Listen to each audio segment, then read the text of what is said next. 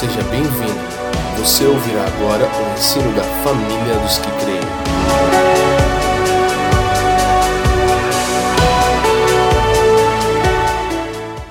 Gente, é, então nós estamos na série Fundamentos, estamos trabalhando baseados em Mateus capítulo 16, onde nós encontramos os quatro fundamentos do Novo Testamento. São eles. Cristo, a igreja, a cruz e o reino. Então hoje nós estamos é, ainda falando sobre a cruz de Cristo. Quem estava aqui na semana passada, levante sua mão. Quem com sinceridade, sem demagogia, foi edificado na semana passada. Foi um tempo muito especial e eu acredito que hoje também de fato será. E vale lembrar que, embora é, nós estejamos tendo alguns domingos onde nós estamos vendo é, um toque do Senhor de uma forma mais assim profunda, que as pessoas respondem com quebrantamento. Embora isso seja algo que tenha acontecido na família dos que creem, algo que nós amamos, não é por isso que nós consideramos alguma coisa eficaz. Então nós nunca julgamos o mover de Deus a partir da reação das pessoas. Não, nós não julgamos isso. Claro que, como semana passada, algumas vezes nós vemos isso, mas a nossa preocupação nem de longe é essa. Então, eu sempre tenho ensinado as Escrituras e os irmãos que aqui servem conosco também, é, no intuito de que a nossa mente seja afetada pela palavra e não esperando que alguma coisa aconteça no final. Na verdade, nas últimas vezes eu tenho tentado terminar e não estou conseguindo. então, a gente quer crescer como uma igreja sóbria, aberta ao mover de Deus, mas que não é infantil ao ponto para julgar alguma coisa pelo jeito que as pessoas gritaram ou não gritaram, se alguém veio ou não veio à frente, tá bom? Aqui na família dos que creem, nós não julgamos assim. Nós julgamos pelo quanto a vida da pessoa é afetada na segunda-feira por aquilo que ela ouviu. Amém? Então, por favor, entenda um princípio. Você não foi chamado para sentir, você foi chamado para obedecer. Não é a respeito de sentir. Tem pessoas que se quebrantam com mais facilidade. Isso é bom, mas isso não significa muita coisa. Amém? Então, gente, nós semana passada falamos várias coisas. Os irmãos que nos visitam hoje, primeira, segunda ou terceira vez e que estão aí querendo nos conhecer, nós sempre temos dito isso. No final, nos procurem para a gente bater um papo, conversar, saber quem vocês são. Não conseguimos gravar o rosto de todo mundo quando vocês levantam a mão. E se vocês querem nos conhecer, nos procurem a mim, minha esposa, o presbitério, a diaconia, os irmãos que vocês estão vendo servindo, para que a gente possa te recepcionar de uma maneira ainda mais honrosa. Então, nós falamos na semana passada sobre a cruz de Cristo. Foi, foi uma longa explanação nas Escrituras, eu não, não poderei voltar a isso mas você tem acesso a essa palavra nas principais plataformas digitais, né? Podcast, SoundCloud, Spotify, YouTube, tá tudo lá em áudio. Então é bom que você esteja sempre revisando isso. Eu vou iniciar com uma breve introdução, segundo Fafa de 40 minutos, e aí eu vou tentar terminar o assunto hoje. Vai dar certo, se Deus quiser. Então, a Falando sobre a cruz como o terceiro fundamento ou a terceira revelação do Novo Testamento, nós falamos que a cruz é o grande paradoxo de Deus. Na mesma intensidade em que a cruz manifesta o amor de Deus, ela manifesta a sua ira. E uma das coisas que nós precisamos entender sobre princípios e valores do reino de Deus é que eles são paradoxais, não contraditórios. Você percebe que o reino segue uma dinâmica diferente. Um exemplo: no reino, quem é o maior? O menor. No reino, quem tem mais autoridade? Aquele que serve. Quem é exaltado? Aquele que se humilha. E nós precisamos já é, refletir nisso. A cruz, eu vou terminar as implicações e vou entrar hoje nas aplicações da cruz. Mas eu vou antecipar dizendo que a cruz, ela deve ser aplicada em nós de maneira tal que abracemos a humilhação e o quebrantamento. Agora nós precisamos entender algo. Eu estou nesses dias, dentre as literaturas que eu estou gastando tempo, eu estou lendo um livro de novo, eu quero pedir que a gente procure acessar a Impacto para ter esse material. O Mundo em Chamas de Rick Joyner, que é um relato histórico sobre o avivamento no país de Gales. Hoje eu passei mais de quatro horas é, preparando a palavra e meditando e, e, vendo algumas coisas. Eu vi alguns vídeos do Gregório também, aí eu já fico feliz, não vou falar que eu vou chorar. É, e eu lembro quanto Gregório falava de Evan Roberts e do mover do Espírito Santo. Ah, mas uma coisa, é, uma, várias coisas têm me chamado a atenção. Mas é, voltando de viagem na quinta-feira, eu li que eles sempre fugiram da autopromoção e, e, porque eles decidiram não, não atender os jornais e, e as revistas do mundo inteiro que iam para lá, gravarem entrevistas com Evan, esse jovem que liderou o poderoso avivamento que tocou as nações, e, mas ele nunca aceitou isso, ele sempre fugiu. Então, ah, o autor diz que, porque eles fugiram da autopromoção, o próprio Deus publicou nos jornais, não do país de Gales, mas do planeta Terra inteiro o que estava acontecendo em Gales, porque aquela glória era dada ao Senhor. Então, ah, uma das coisas que Evan Roberts dizia é baseado no, em Tiago, quando Tiago diz: Humilhai-vos perante o Senhor e ele vos exaltará. Ele dizia assim: o trabalho de Deus é exaltar e o nosso humilhar-nos. Porém, se nós fizermos o trabalho de Deus, Ele não hesitará em fazer o nosso. Ou seja, se nós tentarmos fazer o que cabe ao Senhor, que é a exaltação, Ele não hesitará em fazer o nosso, Ele irá nos humilhar. Então, é, eu, eu disse ainda para um pastor amigo meu essa semana, eu disse, você sabe, nós temos que de tempos em tempos ler literaturas como essa. E ele disse: para que o fogo acenda em nosso coração. Eu disse: não, para que lembremos o quão distantes nós ainda estamos. e aí ele disse: pô, Leandro, eu disse: é desviado mesmo, irmão. Porque quando você vê é, aquilo que é exigido de nós. Então, falar da cruz. É, sem dúvida, uma tarefa muito difícil, porque não é algo que tem muito para ser dito, mas sim para ser mostrado. Claro, nós poderíamos fazer uma exegese da cruz por todas as escrituras e seria útil, mas o mais relevante é nós abraçarmos uma vida crucificada.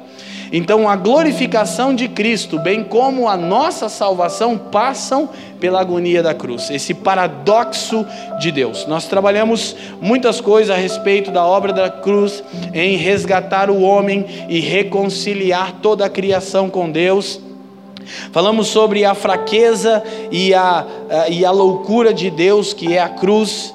E uma coisa que eu quero de novo ressaltar, Gálatas capítulo 3, por favor, versículo 1.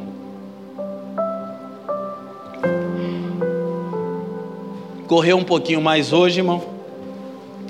Gálatas capítulo 3, verso 1. Nós abordamos esse texto na semana passada. Já é uma das implicações da cruz.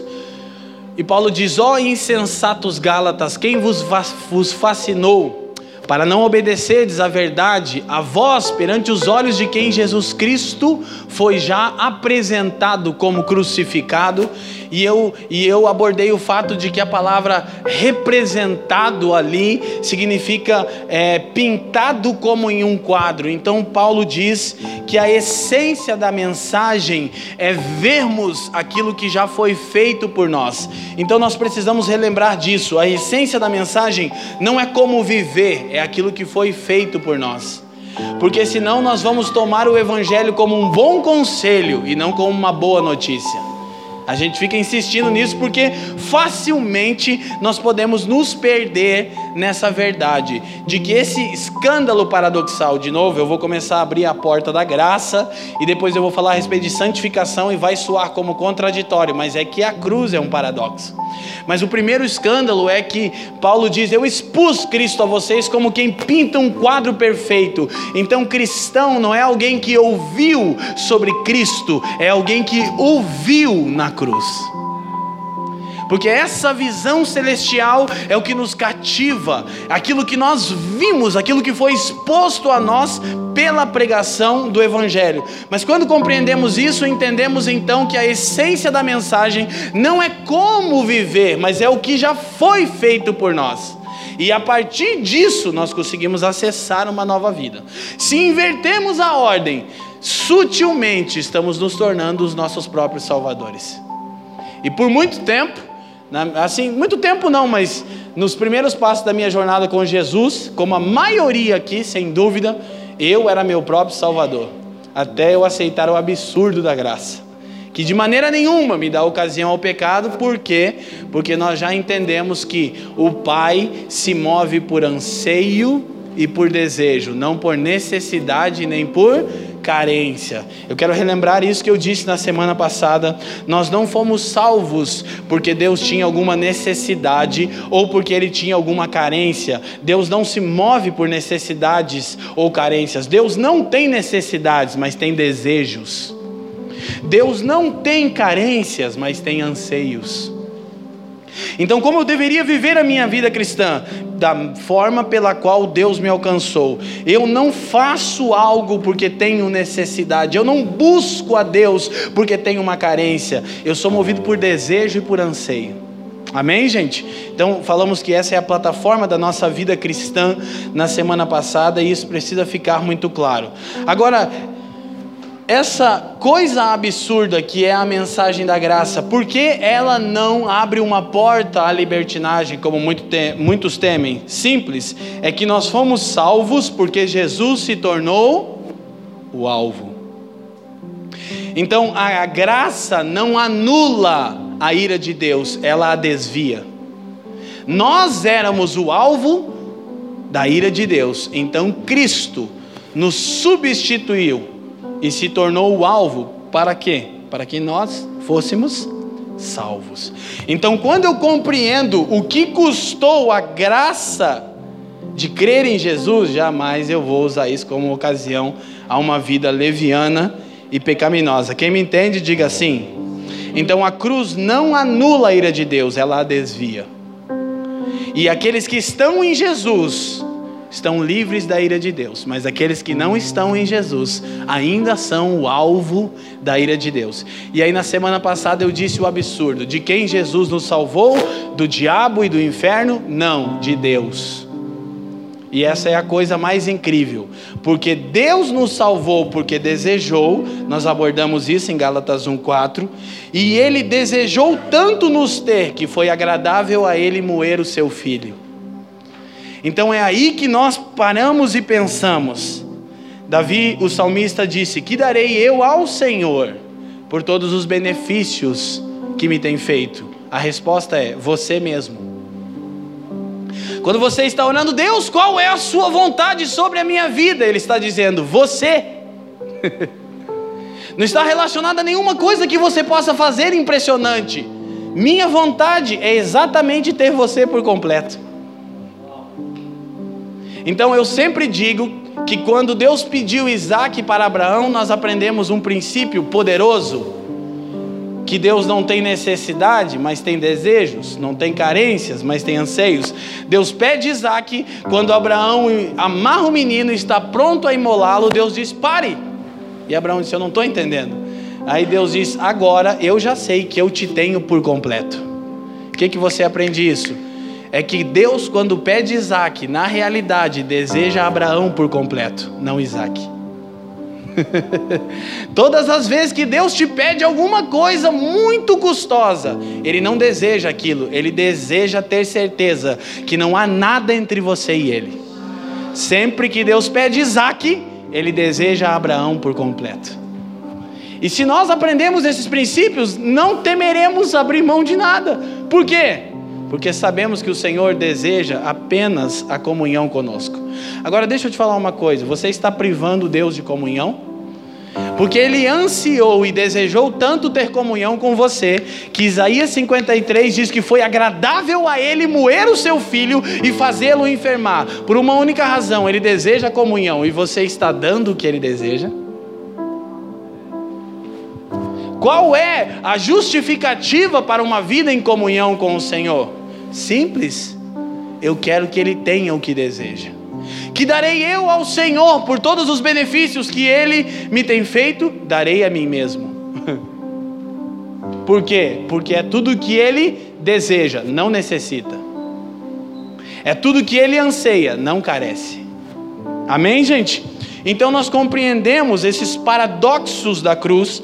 Falamos a respeito da redenção, que é tornar livre algo que estava escravizados, escravizado, perdão. Falamos sobre sermos libertos do poder do pecado, da consequência do pecado.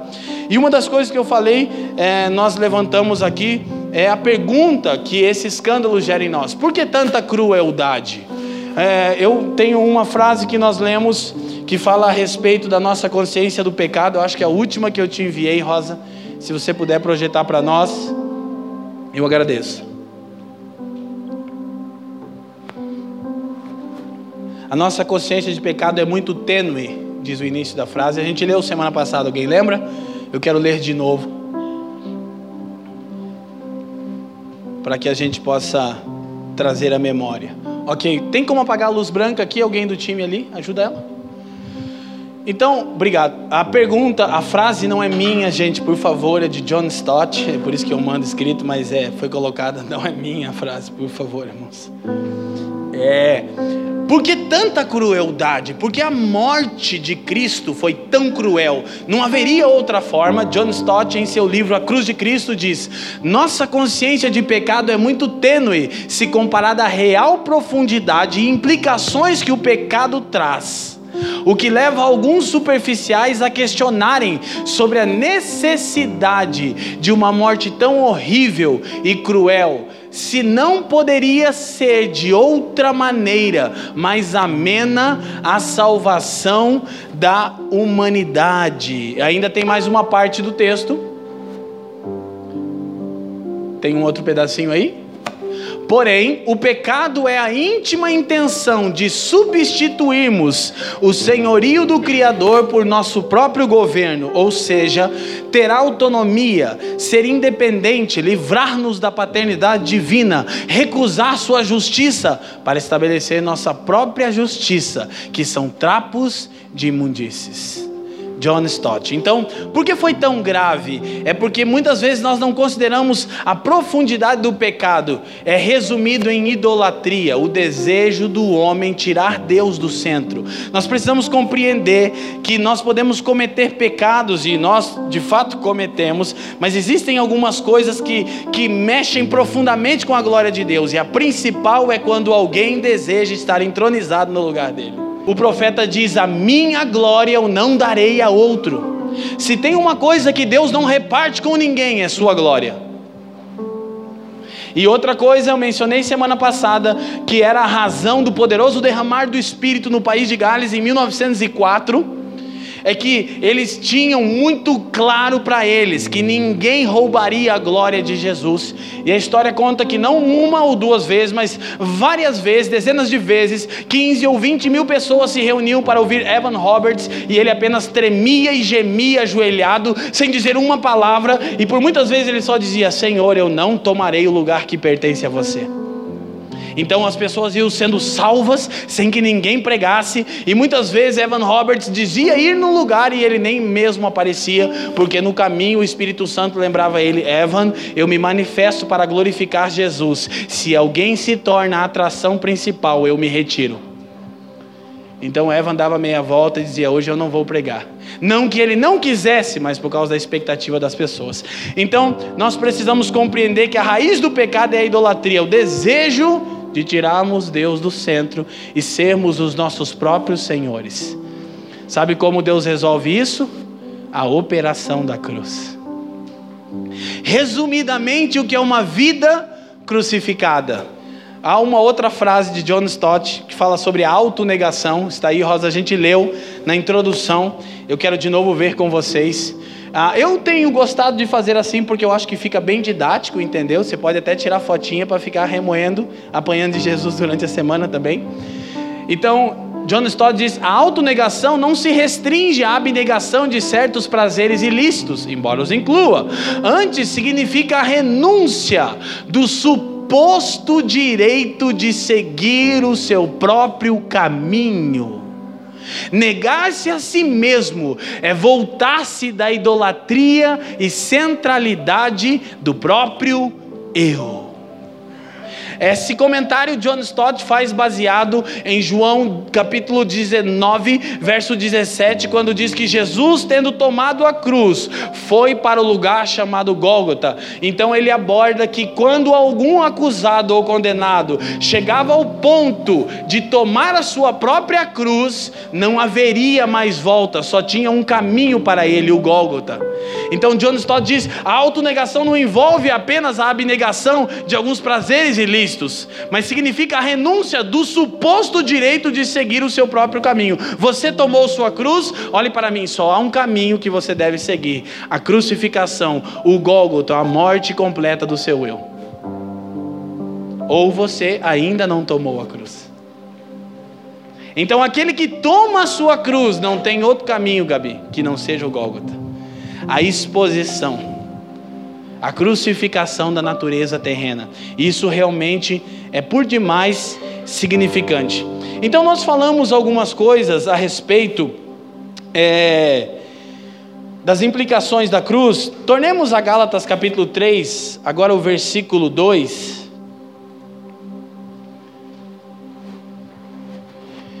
Só quisera saber isso de vós: recebesse o Espírito pelas obras da lei ou pela pregação da fé? Então, uma implicação da obra da cruz é a liberação do Espírito. Para quê? Para aquele que está na cruz. Versículo 3: Sois vós tão insensatos que, tendo começado pelo Espírito, acabeis agora pela carne. E eu falei que a palavra acabeis traz exatamente a ideia de acabamento, o término de uma construção. Paulo está dizendo: vocês não podem começar pelo Espírito a construir algo e o arremate final, os acabamentos, serem feitos pela carne. Seria como você construir uma casa de alto padrão num condomínio de luxo, mas na hora de dar o acabamento, que é o grande tchan, você usasse um material terrível. Você, você usasse o pior tipo de material e de madeira e etc, etc, coisa e tal. Então Paulo diz que nós precisamos entender uma coisa. Nós não só entramos no reino pela palavra do Evangelho, que a essência não é um novo jeito de viver, mas a essência é aquilo que já foi feito por nós. Essa não é apenas a verdade que nos introduz no reino, é a verdade pela qual nós vivemos no reino. Nós sempre andamos no Espírito que foi liberado por causa da obra de Cristo e não da nossa. Eu tenho percebido a razão pela qual o Espírito não se move em muitas igrejas é porque o esforço próprio não permite. Agora, por favor, vai parecer contraditório, paradoxal. Eu vivi um tempo que serviu, depois você deixa de ser menino. Eu vivi um tempo com alguns irmãos aqui, que eu visualizo a face deles, em que nós realmente pensávamos que o liberar do Espírito na reunião estava medida o quanto a gente podia fazer antes da reunião. Olha, vai parecer que eu estou querendo ter uma congregação fria. Não, já vou te lembrar. Você não ora porque precisa, você ora porque deseja. Você não ora para que Deus mova, você só ora porque Deus já moveu em você. então eu assumi um fardo. Existe peso de intercessão, não é disso que eu estou falando. Era um fardo de que se a coisa não funcionasse, a culpa era minha. E era horrível. Era horrível porque muitas vezes não funcionava e eu terminava extremamente frustrado. E ao longo dos anos eu fui aprendendo é que o Espírito só abre, só age em resposta à obra de Cristo e não da nossa. Como Paulo diz, vocês receberam o Espírito pelas obras ou pela fé? Então, como o Espírito age numa congregação quando nós não estamos confiando na própria capacidade que temos de atrair Deus? Mas quando nós entramos nesse lugar pela graça, conscientes de que aquilo que já foi feito por nós é o que garante a operação do Espírito sobre nós. Quem está me entendendo, diga assim. Então você não vai se tornando leviano, você vai se tornando mais quebrantado. Então, essa era uma das outras razões pelas quais Evan Roberts e os garotos que o Senhor usou, eles temiam muito, porque eles diziam: o Espírito só opera é, para exaltar a obra de Cristo. Logo, se há confiança nas obras da carne, não há espaço para o Espírito operar. Então nós vamos sempre lidando com esse paradoxo. E a última aplicação, a qual eu não li, implicação, é que a cruz garante a vitória sobre os inimigos de Cristo. Então vamos olhar o texto de 1 Coríntios capítulo 15, versículo 24 em diante. E se você deseja, você pode anotar, talvez deveria, Colossenses 2, 14 e 15. Que diz: olha, gente, é uma coisa incrível. Que diz que Cristo expôs publicamente os principados e as potestades e cancelou o escrito de dívida que nos era contrário. Isso diz Colossenses 2,14. Aleluia. Tinha algo contra você e contra mim foi cancelado e cravado na cruz. Agora, antes de a gente ler o texto, é, é, dentro desse entendimento de Colossenses 2, 14 e 15, ah, eu já vi algumas pessoas e tem até algumas músicas que dizem que quando Jesus morreu, o inferno fez festa. Quem, quem já ouviu isso aí? Quem já ouviu que quando Jesus morreu, o inferno fez festa? Levanta a mão. Todo mundo já ouviu, irmão. A maior besteira que a gente já disse está na lista das maiores besteiras. Por quê? Não teve festa nenhuma no inferno haveria festa se ele não tivesse ido à cruz. Toda a tentativa do adversário se deu antes, porque na cruz Satanás já sabia, não há volta. Que quando o Senhor subiu à cruz, não teve festa, matamos o Salvador. Besteira, não diz isso em lugar nenhum da Bíblia. Quando Cristo subiu à cruz, o diabo olhou para os capetas e disse: Deu ruim. Por quê? Porque ele não desobedeceu. Foi obediente até a morte, diz Paulo, e morte de cruz. Por isso que no caminho ele foi tentado por vezes a não ir para a cruz. E o diabo tão sutil faz com o Cristo o que faz conosco. Ele oferece ao Cristo as mesmas coisas que o Pai havia oferecido sem a cruz. Traduzindo, o Evangelho da Prosperidade. Também o Evangelho do Diabo. Como é que é isso, Leandro? O que, que, é o Evangelho do Diabo? É que o Pai, Hebreus 12, é, já vamos lá, Rosa, eu já lembro a gente já vai lá. Hebreus 12 diz que Cristo foi exposto à ignomínia, ao vitupério, à vergonha, ao desprezo, por causa do gozo que lhe estava proposto, irmão. O Pai ofereceu ao Cristo uma noiva imaculada, amém? Olha o que o Pai ofereceu a Jesus, você. Meu Deus, o Pai é animado, né? Ele é confiante que sabe, né? E olha para mim, fica calmo, ele sabe o que está fazendo. Embora a gente de vez em quando duvida, né? Mas ele sabe o que está fazendo. Ele diz que você é a grande recompensa que ele tem a dar ao filho. Meu Jesus querido. Mas ainda com isso, ele dá os confins da terra e as nações por sua possessão. Então, o que o adversário faz? Oferece a mesma coisa, mas sem a cruz. Olha isso, querido. O único que dá algo em troca de adoração é o diabo e não Deus. Tudo isso te darei se prostrado me adorares. Foi o diabo e não Deus que disse, irmão.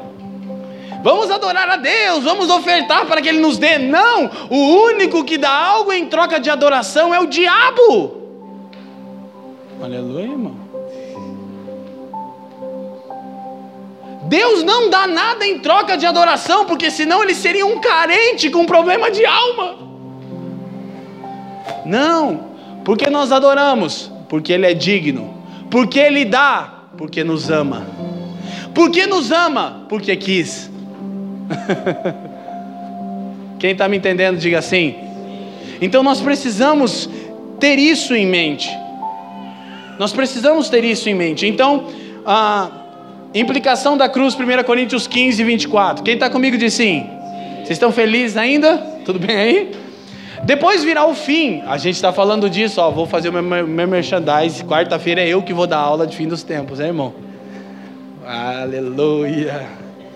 Não é igual o Felipe, mas vou me esforçar, porque ele mandou esboço para mim já. Então, depois virá o fim, quando tiver entregado o reino a Deus, ao Pai, e quando houver aniquilado todo o império e toda a potestade. 25. Porque convém que reine até que haja posto todos os inimigos debaixo de seus pés. Então, uma implicação direta da cruz é o anúncio do triunfo de Cristo sobre os seus inimigos. Quem são os inimigos de Cristo? O diabo, o pecado e a morte. Cristo triunfou sobre eles na cruz. Agora, o conceito do reino é e ainda não. Então já é anunciado a vitória de Cristo sobre o diabo, porque Apocalipse 20, verso 10 diz que ele já está condenado ao lago de fogo. Colossenses 2 diz que ele já foi exposto e Cristo triunfou sobre ele, mas ele ainda opera. Mas já é um fato consumado. Então nós quando ele venceu o pecado? Quando se entregou como o cordeiro imaculado. Eis aí o cordeiro de Deus que tira o pecado do mundo. Ele já resolveu o problema do pecado também. E o problema da morte, ele também já resolveu. Porque ele diz: Vem a hora em que aqueles que morreram ouvirão a voz do Filho do Homem. E isso já é um fato, porque já estávamos mortos em delitos e ofensas. Embora a gente já vê ressurreição física, que é um sinal que o reino é e ainda não, a gente já sabe que a morte foi vencida. Demos a aula sobre ressurreição dos mortos aqui no, no, na, no módulo sobre princípios elementares, você pode ouvir quando estiver disponível. Mas vale lembrar uma coisa: Enter Wright diz que a morte, que é o grande temor, ou era o grande temor dos homens, o poder do pecado é a morte. Ele se tornou ela se tornou para os discípulos de Jesus como um simples sono suave. Porque Paulo diz: aqueles que dormem em Cristo. Olha o que é a morte para alguém que está em Jesus: um tempo de descanso.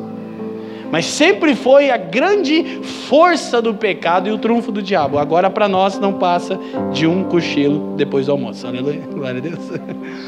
Então, para a gente correr uh, e entrarmos nas aplicações da cruz, nós precisamos observar algumas coisas. 1 Coríntios capítulo 1, versículo 21. 1, 21 de 1 Coríntios.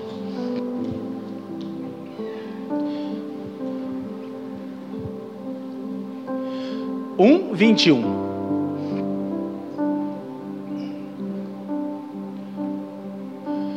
Visto como na sabedoria de Deus o mundo não conheceu a Deus pela sua sabedoria.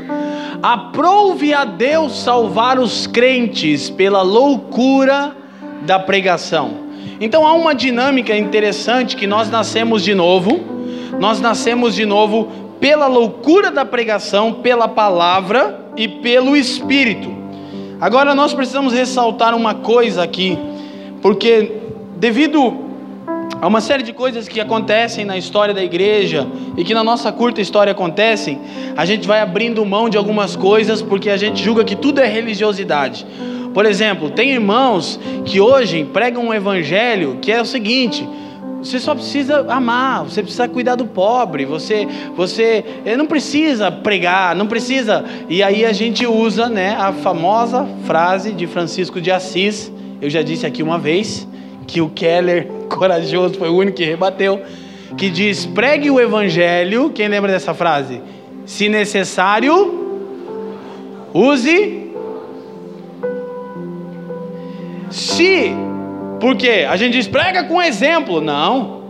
Se eu prego com exemplo, o evangelho não é uma boa notícia a respeito daquilo que foi feito. O evangelho é um novo jeito de viver.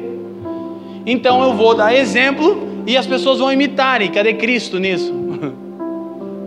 Não que eu que estou no Evangelho não devo ter uma vida exemplar, mas Paulo diz que aprove a Deus salvar os crentes pela loucura da. Por quê? Vou repetir. Porque a essência da mensagem é mais um fato ocorrido na história do que aquilo que nós deveríamos fazer. O Evangelho é o anúncio de que Deus já fez o que você não pode fazer. Então, uh, Tim Keller rebate e diz: não, temos que pregar o Evangelho com palavras. Por quê? Porque Deus salva pela loucura da pregação e pelo Espírito. Agora, claro, a nossa vida que é afetada pelo Evangelho vai ser uma vida exemplar. Mas quando as pessoas perguntarem, nós vamos falar sobre um homem crucificado, nu e abandonado, a fraqueza e a loucura de Deus, o Cristo. Por quê? Porque você já pensou que a gente está numa era tão delicada que a gente vai pregar o evangelho e a gente não fala da cruz. Por quê? Porque a gente não quer ofender as pessoas. E não, não, não. Deus salva pela loucura da exposição daquele homem nu, abandonado e condenado, alvo da ira de Deus. Esse sempre foi o jeito que Deus salvou. Amém? Quem está me entendendo, diga assim. Então, agora, aplicações da cruz. João 12, 27 é um texto para a gente considerar aqui uma verdade importante. Evangelho de João, capítulo 12, verso 27. Porque nós consideramos sempre a cruz como sofrimento. E a cruz não é necessariamente um chamado ao sofrimento. Capítulo 12, verso 27. Agora a minha alma está perturbada ou angustiada. E que direi eu, Pai, salva-me dessa hora? mas para isso vim a esta hora. Ou seja, Cristo diz assim: quando está próximo à cruz, ele diz: É chegada a minha hora. Que, que diria eu, pois? Pai, livra-me dessa hora? Ele disse: Não, pois para esse exato propósito eu vim. Então, como a gente tem que encarar a cruz? Como sofrimento? Não, como propósito. Só tem um jeito de você cumprir o propósito de Deus. Por quê? Porque aprove a Deus salvar você na cruz. Então, o cumprimento do seu propósito passa pela cruz. Não pode soar para nós apenas como uma coisa terrível, sofrimento, oh, quão difícil é. Cristo diz: não, para esse exato momento eu vim. É na verdade o que eu anelava, como eu já disse aqui, como conta a história, e eu me lembro de Gregório contando isso, quando o poderoso reformador John Knox, Gregório dizia, não era John Knox, era John Knox. Aí eu falava, uau, cara. Ele, quando estava indo à fogueira, diz a história, condenado, esse homem começou a cantar: Ó oh, maravilhosa e bendita cruz, quanto tempo te esperei. E crucificado e queimando, ele cantava ao glorioso dia. Não era uma coisa ruim, era o jeito de eu me tornar o que Deus deseja. Querido, a glorificação de Cristo e a sua passam pela agonia da cruz. Por quê? Porque na cruz toda a natureza adâmica é vencida e a natureza de Cristo é desenvolvida em você e em mim. Então nós não deveríamos olhar a cruz como um vitupério, como vergonha, mas como propósito. E temos em mente que cada não que a gente diz para esta era perversa é um passo em direção ao propósito. Cada vez que eu não cedo às seduções, porque me lembro da cruz, eu dei mais um passo. Cada vez que eu não me ofendo, querido, olha para mim, vou te falar uma coisa decida não se ofender.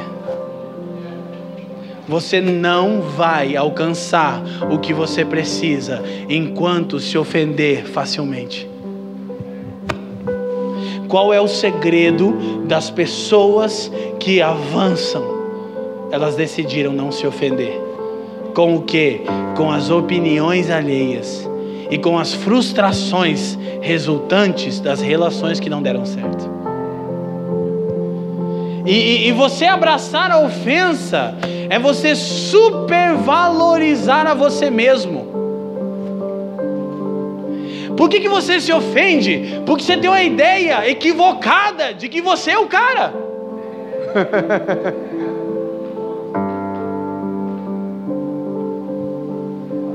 que você tem uma ideia exacerbada de você mesmo, você acha que não é justo. Mas a cruz justiça de Deus acaba com o argumento da ofensa. Por quê? Nós lemos aqui quando falamos de Cristo, Jonathan Edwards disse que em nenhum momento da vida de Cristo a sua santidade brilhou tão fortemente como na cruz, e foi nesse exato momento que ele foi tratado como culpado e como um vil pecador. No momento em que sua santidade brilhou como nunca, o cordeiro sendo examinado por Deus e achado imaculado. Nunca Cristo brilhou tanto a sua santidade como na cruz, e também nunca ele foi tratado com tanto desdém e agressão. E sabe quem ganha? Você. Então Paulo diz o seguinte: Eu já estou crucificado com Cristo. Sabe o que significa? O mundo não pode mais me ofender. Por quê? Porque eu já abracei a ofensa do Filho de Deus. Não tem nada mais ofensivo do que a cruz. Deixa eu te falar uma coisa, querida. Era para o final da mensagem, mas nunca dá certo. Não existe injustiça nenhuma no mundo.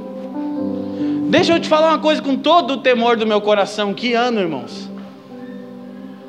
Que ano, irmãos, pelo amor de Deus, vamos nos posicionar. Vamos estar na trincheira pela nossa nação, gente. Que ano, gente. Que ano. Nós só estamos em março e não deu nem tempo de a gente chorar as tragédias. A Fran comunicou comigo sobre o ocorrido em Suzano, a gente tem amigos lá. Eu não tinha visto, estava ministrando, só vi alguma coisa, não entendi. Aí na volta eu fui assistir na Sky pela Azul, irmão, não aguentei. Falei, meu Deus do céu, o que está acontecendo no Brasil? Estão falando de avivamento. Oh Deus! Eu estava dizendo, Senhor, ressuscita o Greg, Jesus. Não, eu não estou contra, eu estou esperançoso, mas não sou a bem dizer que a gente está vivendo avivamento, irmão. Agora, gente, você que é um cristão, a Escritura diz que você tem que estar pronto para responder a respeito da sua esperança em 2 de Pedro. Agora, como é que você responde para alguém, doutor Felipe? Se Deus é tão bom, porque uma coisa como essa acontece, uma injustiça como essa? Você vai responder assim, querido: não há nenhuma injustiça no mundo, sabe por quê? Porque todos nós deveríamos estar no inferno, mas não estamos. Logo, nada é injusto como foi a cruz do meu Cristo. Que injustiça há diante da cruz? Por mais terrível que seja isso, quando você diz que a injustiça é alheia, você transfere, transfere ela para Deus. Você pode talvez falar, os políticos estão sendo injustos porque eles não estão provendo segurança. Beleza. Mas você não pode dizer, oh, que injustiça, que ironia da vida, que você está transferindo para Deus. Os homens são irresponsáveis quanto suas responsabilidades, a gente tem que se mover com isso. Agora, ah, que injustiça do universo. Não, você está dizendo que Deus é que é injusto e nada é injusto diante da cruz do seu filho, porque todos nós deveríamos estar no inferno, mas não estamos. É um paradoxo, é um escândalo, é uma ofensa. Eu não estou tratando de maneira leviana os ocorridos. Eu só estou dizendo: olhe para a cruz de Cristo e nada te parecerá injusto. E lembre-se que o pai não fez com pesar. O profeta diz: agradou a ele moê-lo. O que, que é injusto meu na sua vida, irmão? Ah, mas eu fui abandonado, isso é injusto. Ele também foi. Aquele que nunca desobedeceu o seu pai e quebrou a comunhão, na cruz foi deixado por seu pai. Diante da cruz de Cristo, não há nenhuma injustiça no mundo. Tudo soa como leve e momentânea tribulação, que produzirá em nós peso eterno de glória. Quão difícil é, querido, por isso que a escritura de 1 Coríntios diz: se toda a nossa esperança está apenas nessa vida, então quão miserável nós somos. Porque onde é que você vê que o Evangelho funciona? Na dor, no sofrimento. É que você traz à sua memória a ofensa e o abandono do Filho de Deus, e prontamente você pensa: não há nenhuma ofensa, eu não estou me sentindo ofendido e nem desprezado.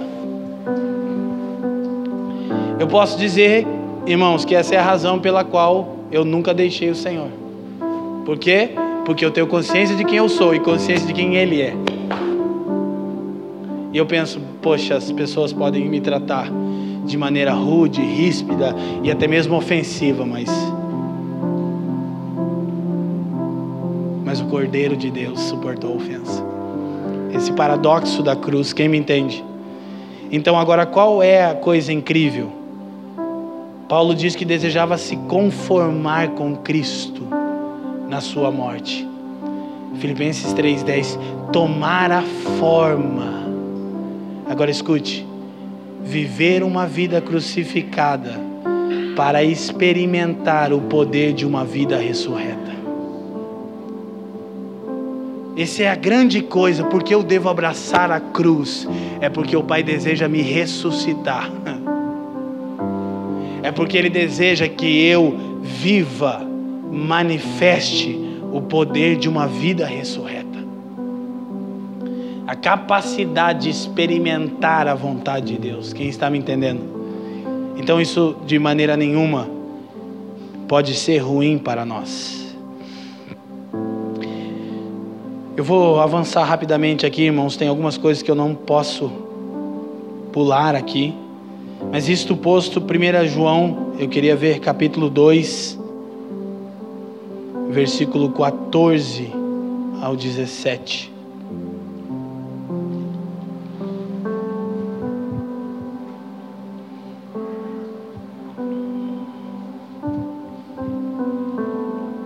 E aí nós pensamos o quão nós deixamos de falar sobre a cruz de Cristo, porque porque ela ofende a nossa mente. A cruz é um paradoxo, é, é uma coisa assim que não, não, a gente não vai chegar numa definição, a, a mente humana não alcança uma definição satisfatória. Por isso que Paulo chama de loucura de Deus. que a cruz é a loucura de Deus. Não tem como explicar isso. Não é nossa loucura, nossa loucura é explicável, irmão. A gente é meio estranho mesmo. Mas Deus que é santo, sábio, perfeito, se fez como louco quando expôs a cruz. Eu vos escrevi, pais, porque já conhecestes aquele que é desde o princípio. Eu vos escrevi, jovens, porque sois fortes, e a palavra de Deus está em vós, e já vencestes o maligno. Não ameis o mundo, nem o que no mundo há. Se alguém ama o mundo, o amor do Pai não está nele. Olha para mim, essa mensagem nunca vai ficar velha, aleluia. Se um dia ficar velha, não é mais a cruz o nosso fundamento. Se um dia isso soar como uma coisa retrógrada para você, você se desviou porque há um mandamento: não ameis o mundo, nem aquilo que há no mundo, porque quem ama o mundo, o amor do Pai não está nele. Ok? Próximo. Porque tudo o que há no mundo, a concupiscência da carne, a concupiscência dos olhos e a soberba da vida, não é do Pai, mas do mundo. 17. O mundo passa e a sua concupiscência, mas aquele que faz a vontade de Deus permanece para sempre. Agora, deixa esses textos para nós, Rosa, por favor, presta atenção. É notável que João, em três versos, do 14 ao 16, mencione o diabo, o mundo e a carne. Então, com uma instrução: não ameis o mundo e nós precisamos relembrar sempre que é, João está falando sobre esta era, esta era perversa, a Ion.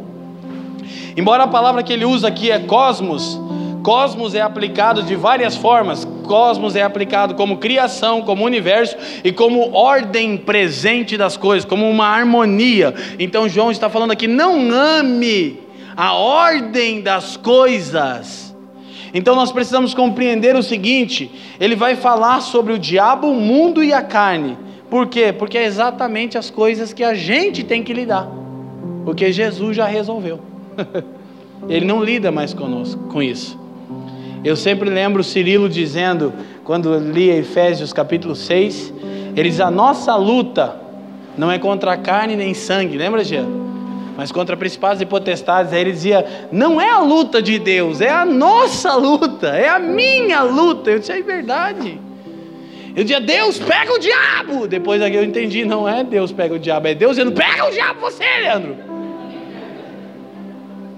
É, o ponto é esse, não é a luta de Deus, é a sua. Cristo triunfou, está exaltado. Agora nós triunfamos em Jesus, mas ainda não estamos livres das tentações. Quem me entende? Então, o que a gente precisa compreender aqui rapidamente, eu ia ver mais textos, vou, tô aqui na reta final já, mas por que o diabo ainda exerce influência sobre aquele que não compreende a cruz ou que não se rendeu ao chamado de abraçar a cruz, por causa do mundo. A concupiscência da carne, a concupiscência dos olhos e a soberba da vida. Isso é o mundo. Agora, o que é concupiscência? É a forte inclinação para. E João vai falar: a carne, os olhos e a soberba. Então, você vê que é se mover sobre duas necessidades e sobre uma vaidade. Vou explicar um pouquinho mais, mas eu quero primeiro que você entenda isso. O que é uma vida que segue o curso deste mundo, como Efésios 2:2, é quando você se move pela necessidade da carne, a necessidade dos olhos e a vaidade da vida. Então ele está dizendo: isso é a estrutura do mundo. Eles não amem o mundo. Então a cruz precisa ser aplicada. Por quê? Porque se eu crucificar a minha natureza terrena, o mundo perderá o valor e, portanto, o diabo perderá a autoridade sobre mim. Vou te explicar, é simples. Quem que você tem que vencer? O diabo? Não, a você mesmo. Por quê? Porque a concupiscência da carne, a gente podia, alguns, alguns estudiosos, né, Fê, eles chamam isso dos três amores, e muitos comparam isso com a queda de, de Gênesis 3, que a mulher viu que a árvore era agradável, era de boa aparência aos olhos e era para dar entendimento. Então você consegue entender essa estrutura. E alguns estudiosos também falam que Jesus foi tentado em Mateus 4 sobre o mesmo fundamento: concupiscência da carne, concupiscência dos olhos e soberba da vida. Agora, qual é a chave? Qual é a chave? É vencer a minha carne. E como eu venço a minha carne? Dica prática, dica objetiva, pregação aplicável. Foge da aparência do mal primeiro. Até que você seja forte o suficiente para dizer não, foge. Não fica para ver o que vai acontecer. Sabe, José foi tentado. e a mulher de Potifar ficou com um pedaço da roupa de José. Talvez ele vacilou, não deveria. Deixou ela chegar muito perto não fugiu antes. Então, a Escritura diz em 1 Tessalonicenses 5, 21: Abstende-vos de toda aparência do mal. Mas eu, eu, estou aqui tão envolvido em fraquezas, Leandro, em, em pecados, começa fugindo da aparência do mal. Depois que você foge da aparência do mal, você aprende a fortalecer o seu homem interior. E aí você passa a resistir. E nós não apenas, escute, eu estou esmagando tudo, estava tudo bonitinho. Nós não apenas resistimos o diabo, nós o vencemos. 1 João 5,4 diz: Essa é a vitória que vence o mundo, a nossa fé. Querido, que cristão não é alguém que está vindo. Ah, Não! Isso talvez no começo da nossa jornada. Porque aquilo ainda nos atrai. Porque ainda, quando, quando é, o, o, que, o, que diz, o que diríamos de quando é, é, Jesus disse, o, o tentador está vindo? No Getsemane ele disse, vamos, porque ele nada tem em mim. Jesus disse, não há uma parte do meu ser que esteja sujeita ao diabo. Por isso ele em nenhum momento temeu, ele queria obedecer até a morte e morte de cruz. Então qual é o ponto? Você foge da aparência do mal, irmão, não fica para ver o que vai dar. Por quê? Porque vai dar ruim. Você foge, depois você aprende a desenvolver seu homem interior à medida que você se rende ao Senhor no seu período devocional. Ler a Bíblia ainda faz parte da vida dos crentes, aleluia, irmão. Job ainda é o grande modelo de Deus, jejum, oração e Bíblia, né? Ainda é a grande visão de Deus, Job. então, nós precisamos é, compreender isso. Ah, vou repetir. Na cruz, estou crucificado com Cristo. Você não apenas resiste o mundo, você vence o mundo. Chega uma hora que você começa a andar em triunfo como dizia Daniel de Souza, reinar em vida, mas que vencedores sobre né? Não é a vida inteira. Que isso, cara? Parece o. Parece o. É o. O Thor com, com o Hulk, né? No primeiro filme, você lembra? Dr. Bennett, nós não somos seus inimigos. Bem acho o máximo isso. Tipo, parece que o diabo é o Hulk e você é o Homem-Aranha. Não, na cruz eu vou repetir: você não apenas resiste, você vence o mundo. E por que você tem que vencer? Na verdade, não é o mundo que você tem que vencer, é você mesmo. Porque quando você subjuga a sua carne, a vontade do espírito, o mundo não te atrai, aí o diabo não tem mais força. Por quê? Porque nada atrai você.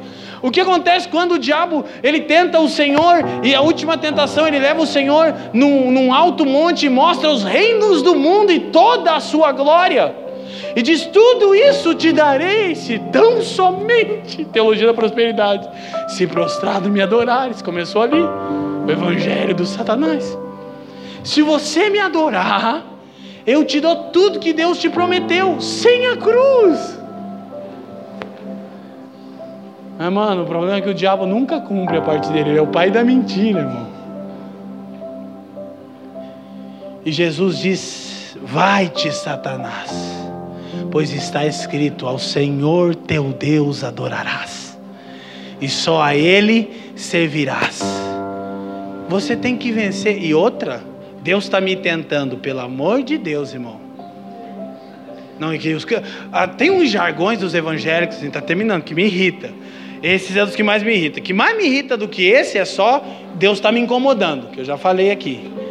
O Espírito está me incomodando aqui. O povo é esquisito, cara. Quer dizer que o Espírito Santo está incomodando você. Não, é você que incomoda ele. Ele está dando um testemunho no seu interior, ele está te convencendo que você está errado. Aí Deus está me incomodando aqui, acho que me corre por. Ah!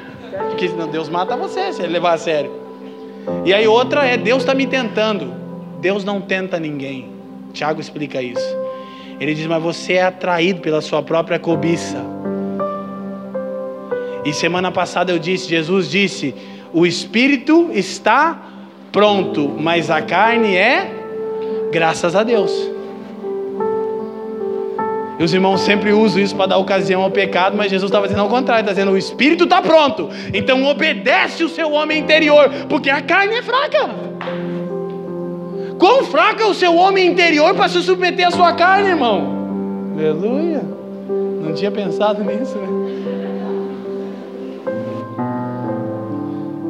O evangelho é essa coisa, você não pode jogar culpa em ninguém, mas quando você se sente culpado, você vai para Jesus, irmão. Não, não, fica, vamos lá, vamos lá. Culpa não é o jeito de eu fazer as coisas também. Tristeza, segundo Deus, algumas vezes é, né? Precisa acontecer com a gente. E acontece. Agora, então nós precisamos compreender isso. Agora, o mandato de não amar o mundo baseia-se em dois argumentos. Primeiro, a gente viu ali a incompatibilidade com o amor do Pai. Você que ama o mundo, o amor do Pai não está em você. Então, essa é a primeira é, questão, o primeiro argumento para não amarmos o mundo. Mas um segundo, que talvez fica mais claro do que isso, olha o que diz o verso 17. E o mundo, e o mundo passa. O, o que é termos uma mente como a mente de Cristo? Porque qual é uma das grandes razões para que nós possamos obedecer a Deus mais prontamente no mandamento de não amar o mundo? É porque essas coisas são transitórias. Nada que o mundo nos propõe é eterno, mas aquele que faz a vontade de Deus permanece para sempre. Por que não amar o mundo? Porque ele é transitório. E aquele que ama o Senhor e cumpre a sua vontade, permanece. Então isso é meio óbvio, entendeu?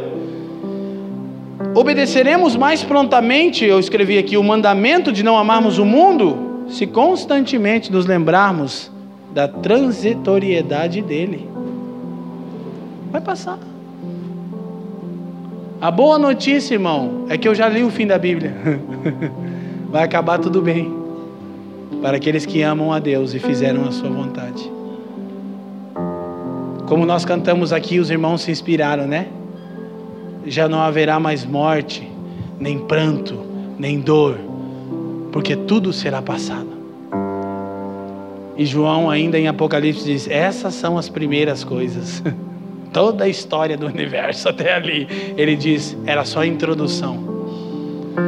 Então, na verdade, nós ainda vamos começar, né? Embora é e ainda não, mas tudo começa em Jesus. Agora, deixa eu colocar um, uma outra verdade e sintetizar para a gente terminar.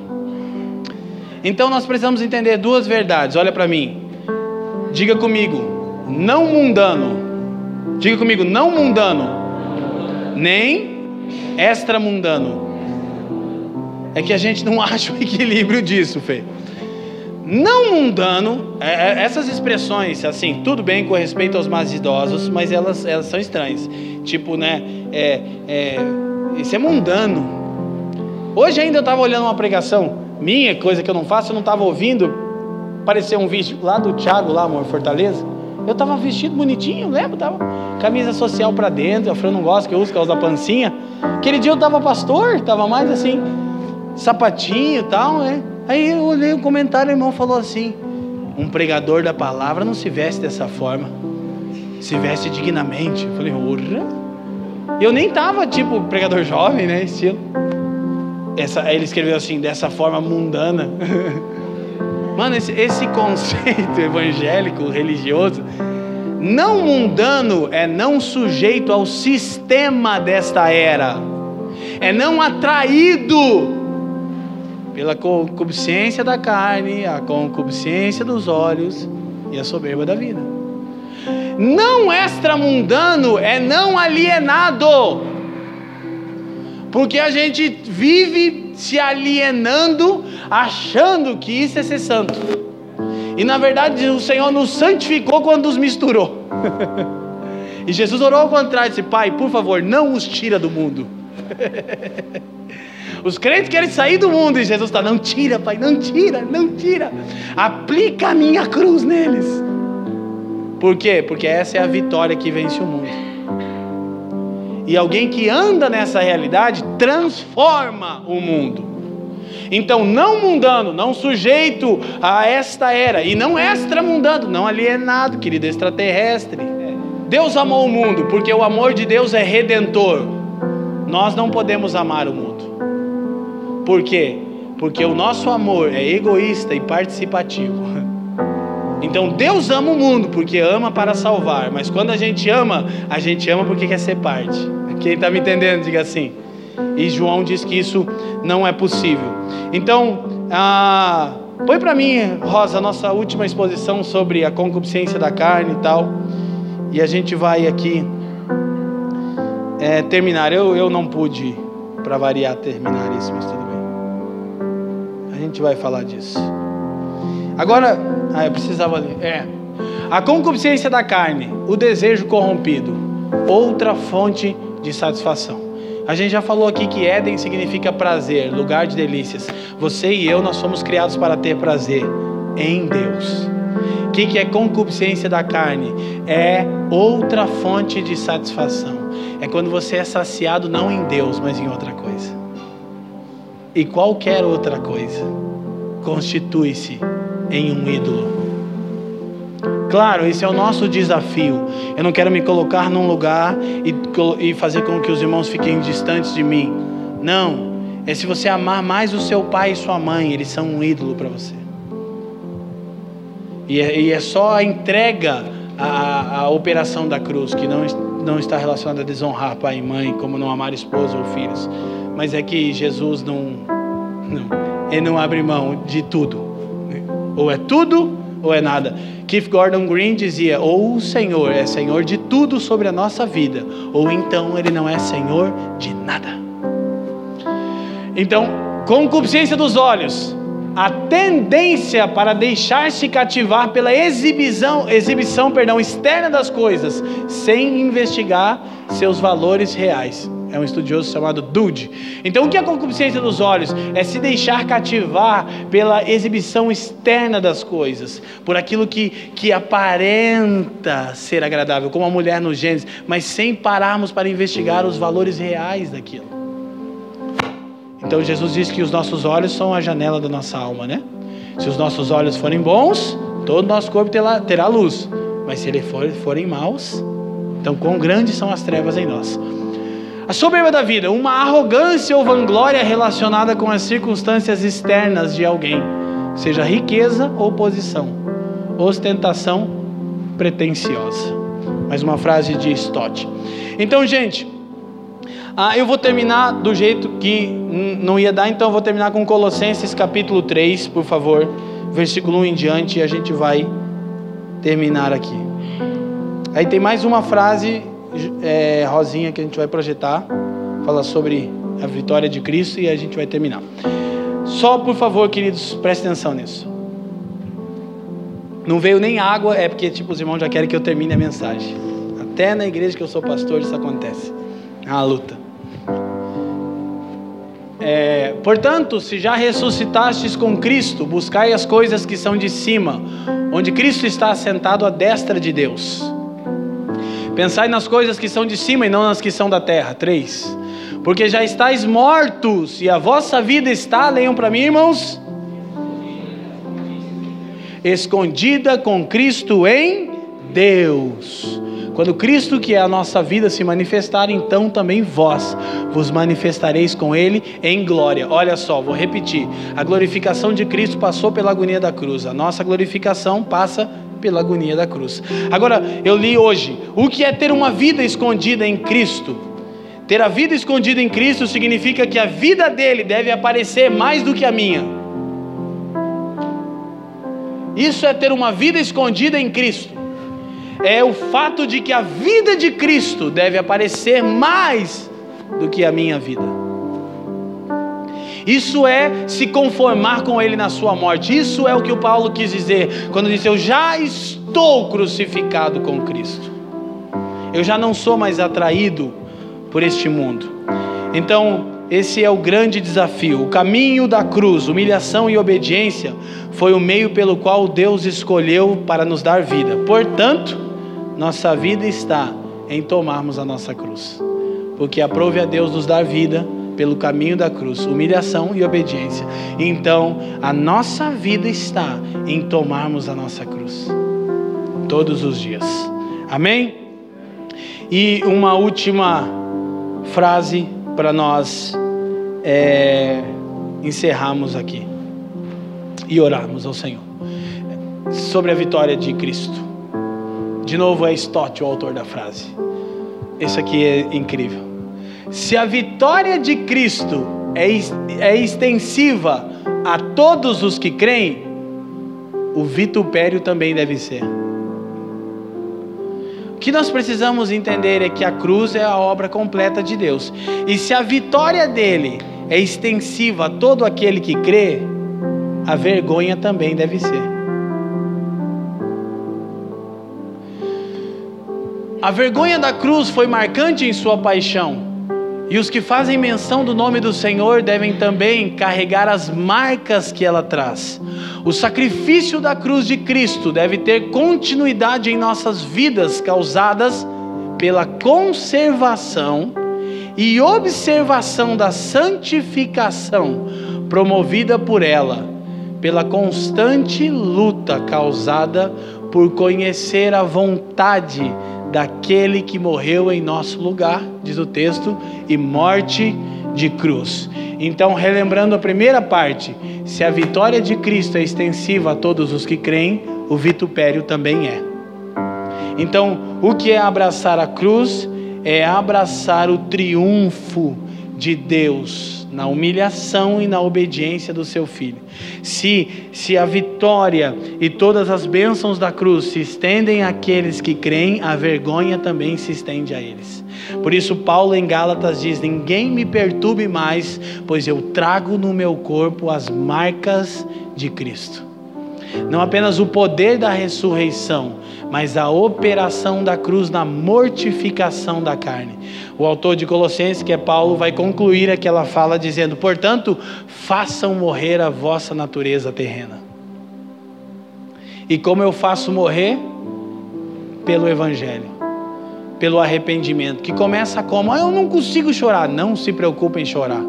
Se preocupa em a palavra renovar a sua mente e você entender que os valores de Deus estão aqui e que todas as outras coisas são deste mundo. Vendo como é que eu consigo? Você se rende ao Espírito, você abre a palavra e diz: Senhor, internaliza a palavra em mim, renova a minha mente. Por quê? Porque o arrependimento começa com uma mudança nos nossos valores. Quando nós entendemos que tudo que há no mundo não provém de Deus e passa, é transitório. Então, esse arrependimento que opera na minha mente vai trazendo um novo comportamento pelo Espírito. Eu quero encorajar os irmãos. Começa aqui, ó. Não tenta achar em você arrependimento, não tem. Não tem arrependimento em você. Foi Buda que mandou você olhar para dentro. As Escrituras mandam você olhar para cima. Nós temos que olhar para o Senhor e com Sua palavra dizer: Senhor, convença-me pelo Seu Espírito que a Sua palavra é a verdade. Santifica-os na verdade. Jesus orou: A Tua palavra, Pai, é a verdade. Quanto mais tempo com a palavra de Deus, mais a nossa mente é renovada e mais a, mais a nossa carne é vencida. E quando a minha carne é vencida, o mundo já não é mais atraente e o adversário já não tem mais autoridade sobre mim. Por quê? Porque eu entendi que eu não tenho que vencê-lo, Jesus já o fez. Eu tenho que vencer a mim mesmo. Eu tenho que vencer a minha natureza carnal, terrena. Quantos estão me entendendo? Digam sim. Então, queridos, nosso último versículo, Filipenses capítulo 1, versículo 29. Quantos estão sendo edificados aqui? Perdoe-nos, nosso horário avançou um pouquinho hoje. Mas eu acredito que é proveitoso. Porque a vós vos foi concedido, em relação a Cristo, não somente crer nele, como também padecer por ele. Olha o privilégio que nos é dado pelo Evangelho: crer e sofrer com o nosso Senhor. Mas conscientes de que qualquer exposição ou sofrimento é uma leve e momentânea tribulação. E a morte, um descanso temporário. Então nada mais me intimida nada mais me intimida. Por quê? Porque eu já estou crucificado com Cristo. Amém? Obrigado por nos ouvir. Para mais informações, visite famíliadosquecreem.com.